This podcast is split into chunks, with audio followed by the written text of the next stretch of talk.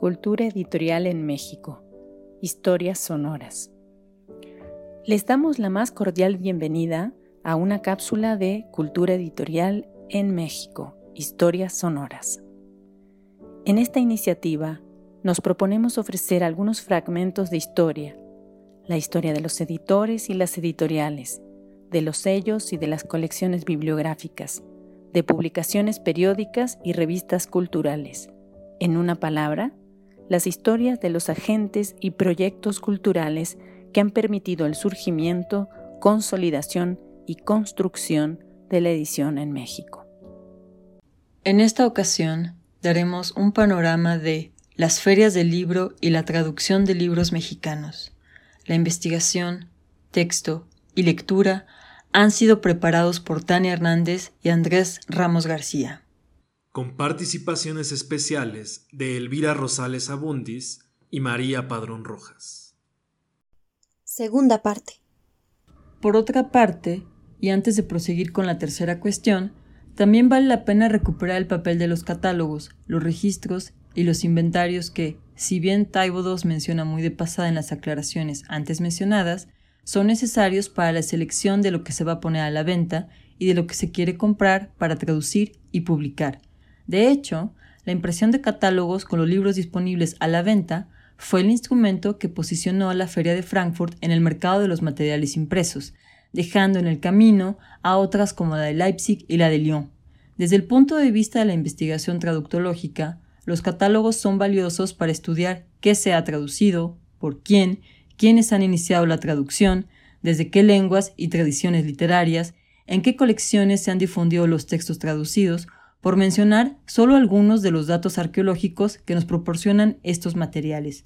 Desafortunadamente, en México carecemos de tales inventarios, pues, hasta donde sabemos, no existen publicaciones electrónicas o impresas ni instituciones que, de manera sistemática y rigurosa, registren los títulos que circulan, se producen o se traducen en el país, ni mucho menos de aquellos cuyos derechos de traducción son adquiridos o vendidos es posible encontrar algunos pocos datos en Actividad Editorial, folleto informativo que la Cámara Nacional de la Industria Editorial publicó anualmente entre 1990 y el 2009. En estos folletos se da una relación general del total de libros traducidos y las lenguas de las que provienen, más que una descripción puntual de los títulos y sus autores. Otro esfuerzo, acotado a un sello editorial, es justamente el del Fondo de Cultura Económica, que se ha preocupado, en palabras de Marina Garón, por, cito, el cuidado, acopio y resguardo de esos materiales, sus catálogos, fin de cita, entre los cuales se encuentran incluso catálogos históricos con una intención ya más explícitamente académica que comercial. Una excepción muy excepcional a esta situación es el índice de las traducciones impresas en México 1959, recopilado por el bibliógrafo aragonés e investigador de la Biblioteca Nacional y el Instituto de Investigaciones Bibliográficas José Ignacio Mantecón, y publicado por la UNAM en 1964. Debido a su prolijidad y sistematicidad, el índice nos ofrece una valiosa instantánea de los títulos traducidos disponibles en el país en 1959. Esta instantánea nos dice, por ejemplo, que el porcentaje de las traducciones asciende al 18% de la producción editorial nacional y que, sin mucha sorpresa, las lenguas de las que más se tradujo en ese año fueron el inglés y el francés. Esta tendencia la observamos en el ya mencionado catálogo histórico del Fondo de Cultura y también en el de siglo XXI Editores. La tercera y última cuestión que nos interesa derivar de la polémica en torno a la Feria de Frankfurt tiene que ver con los distintos tipos de ferias y sus respectivos funcionamientos. Concretamente, en la polémica se menciona la de Frankfurt y la Feria Internacional del Libro Infantil y Juvenil de Bolonia, ambas orientadas a los profesionales de la edición y a la compraventa de derechos de traducción, publicación y difusión. Sin embargo, Taibo II afirma que el viaje a la de Bolonia supuso un éxito. Si revisamos un poco la historia de las ferias del libro infantil, encontramos que en el caso de México, de acuerdo con Elvira Rosales, las ferias del libro fueron un evento literario clave para la expansión del mercado literario infantil en México, el surgimiento de departamentos literarios específicos para niños y de varias colecciones infantiles. En este sentido, Rosales distingue la Feria Internacional del Libro Infantil y Juvenil, celebrada por primera vez en noviembre de 1981, como un parteaguas en este tipo de producción literaria y como el verdadero inicio de una publicación sistemática y eficaz de libros para niños. No podemos oslayar la importancia de este tipo de literatura para el Fondo de Cultura, la cual, tradicionalmente, ha sido considerada más como una editorial dedicada a la difusión de títulos de ciencias sociales y humanidades, que como editorial de textos infantiles y juveniles. A este respecto, Rosales destaca que para el 2014, la línea infantil reporta casi el doble de ganancias que la de literatura general, la segunda más vendida. Esta creciente importancia económica descansa en lo que podríamos considerar como un ejercicio doble de traducción, puesto que a la par que se traducen títulos publicados en otras lenguas, editoriales extranjeras adquieren los derechos de traducción de las obras escritas en español. Entre los autores de textos infantiles que han sido traducidos a otras lenguas, tenemos a Francisco Hinojosa, Silvia Molina y Pablo Escalante. Esta dinámica también alcanza las otras colecciones del fondo, aunque, de acuerdo con la última memoria editorial publicada por el fondo para 1990-2000, década en la que dicho sea de paso, se registran el 50% de las sesiones totales de derechos de traducción, la mayoría de los títulos vendidos al extranjero para su difusión pertenecen a las colecciones de literatura, en las cuales destacan como éxitos de ventas libros de Octavio Paz, Alfonso Reyes, Jorge Luis Borges, Juan Rulfo, Rosario Castellanos, Luis Cardosa y Aragón, María Zambrano y Javier Villaurrutia.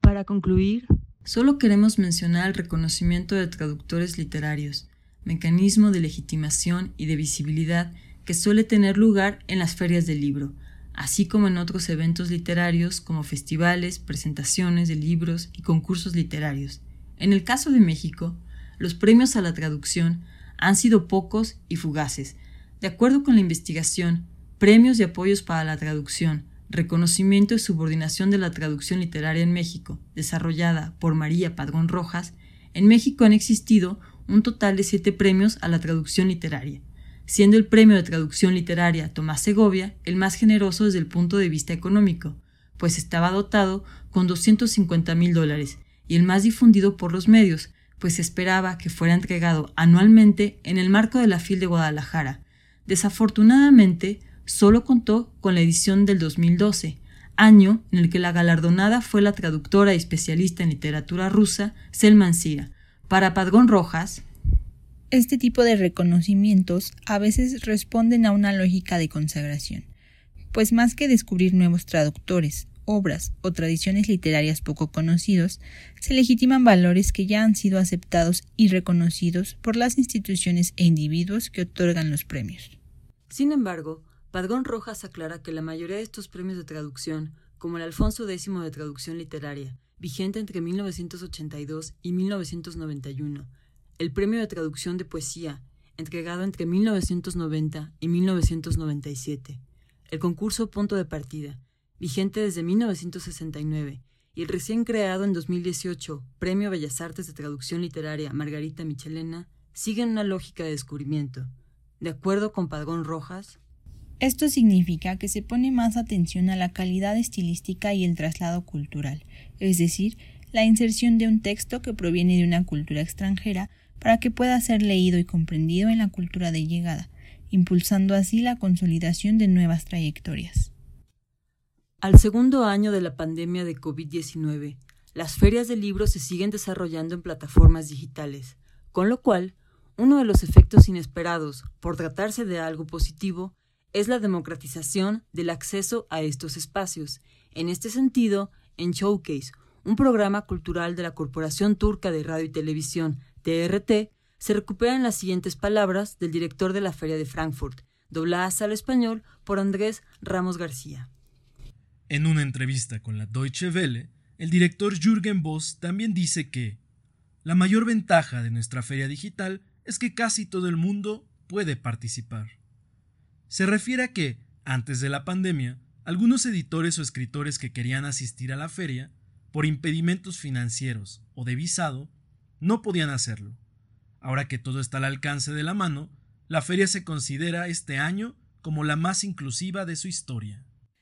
Al margen de esta buena noticia y de otros indicios que señalan la buena salud de las ferias como espacios de sociabilidad y de visibilidad centrales para el mundo editorial, lo cual hemos tratado de explicar aquí, es claro que el estudio de la compleja cartografía trazada por las idas y venidas de libros, autores, traductores, sellos y agentes editoriales y de las relaciones y mecanismos de reconocimiento o sanción que las regulan requieren de lo que Giselle Sapiro llama sociología de los intermediarios, es decir, de un análisis de aquellos individuos involucrados en la redacción, traducción, edición y difusión de los textos, puesto que críticos, agentes, traductores, correctores, editores, autores, académicos y lectores son instrumentales tanto para estos procesos como para aquellos otros mecanismos que configuran el valor estético literario y traslaticio de obras, autores, lenguas y tradiciones literarias e intelectuales.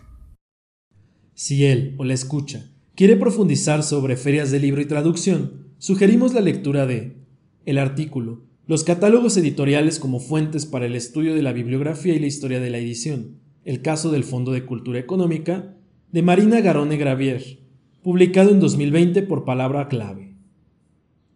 La tesis de maestría del Colegio de México, la traducción de literatura infantil en el campo literario mexicano, las colecciones infantiles del Fondo de Cultura Económica, realizada por Elvira Rosales.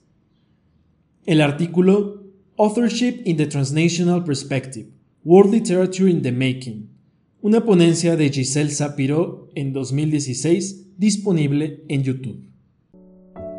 Agradecemos a los investigadores y profesionales del mundo del libro y la edición por el apoyo en la elaboración de contenidos. Los interesados en proponer nuevos contenidos, no duden en escribirnos a culturaeditorialmx.gmail.com. Los invitamos a seguirnos en Cultura Editorial en México, Historias Sonoras. Gracias por su atención.